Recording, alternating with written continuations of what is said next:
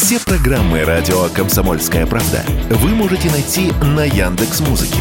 Ищите раздел вашей любимой передачи и подписывайтесь, чтобы не пропустить новый выпуск. Радио КП на Яндекс Музыке. Это удобно, просто и всегда интересно.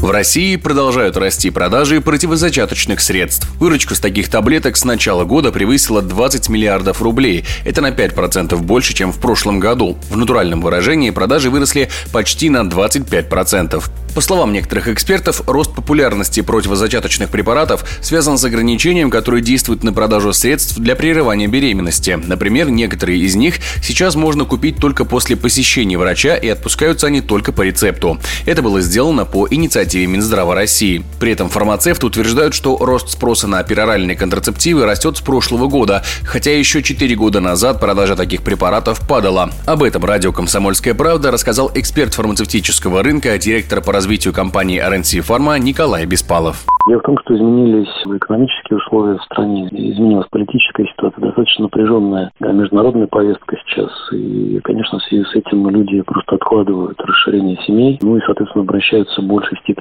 средствам контрацепции. Ну и как один из э, современных, так сказать, вариантов возможностей используются, собственно, пероральные контрацептивы, их потребление действительно выросло. Причем рост начался в прошлом году, и в текущем году он продолжился. При этом за последние годы, там, начиная, по-моему, с 2019 года продажи контрацептивов снижались.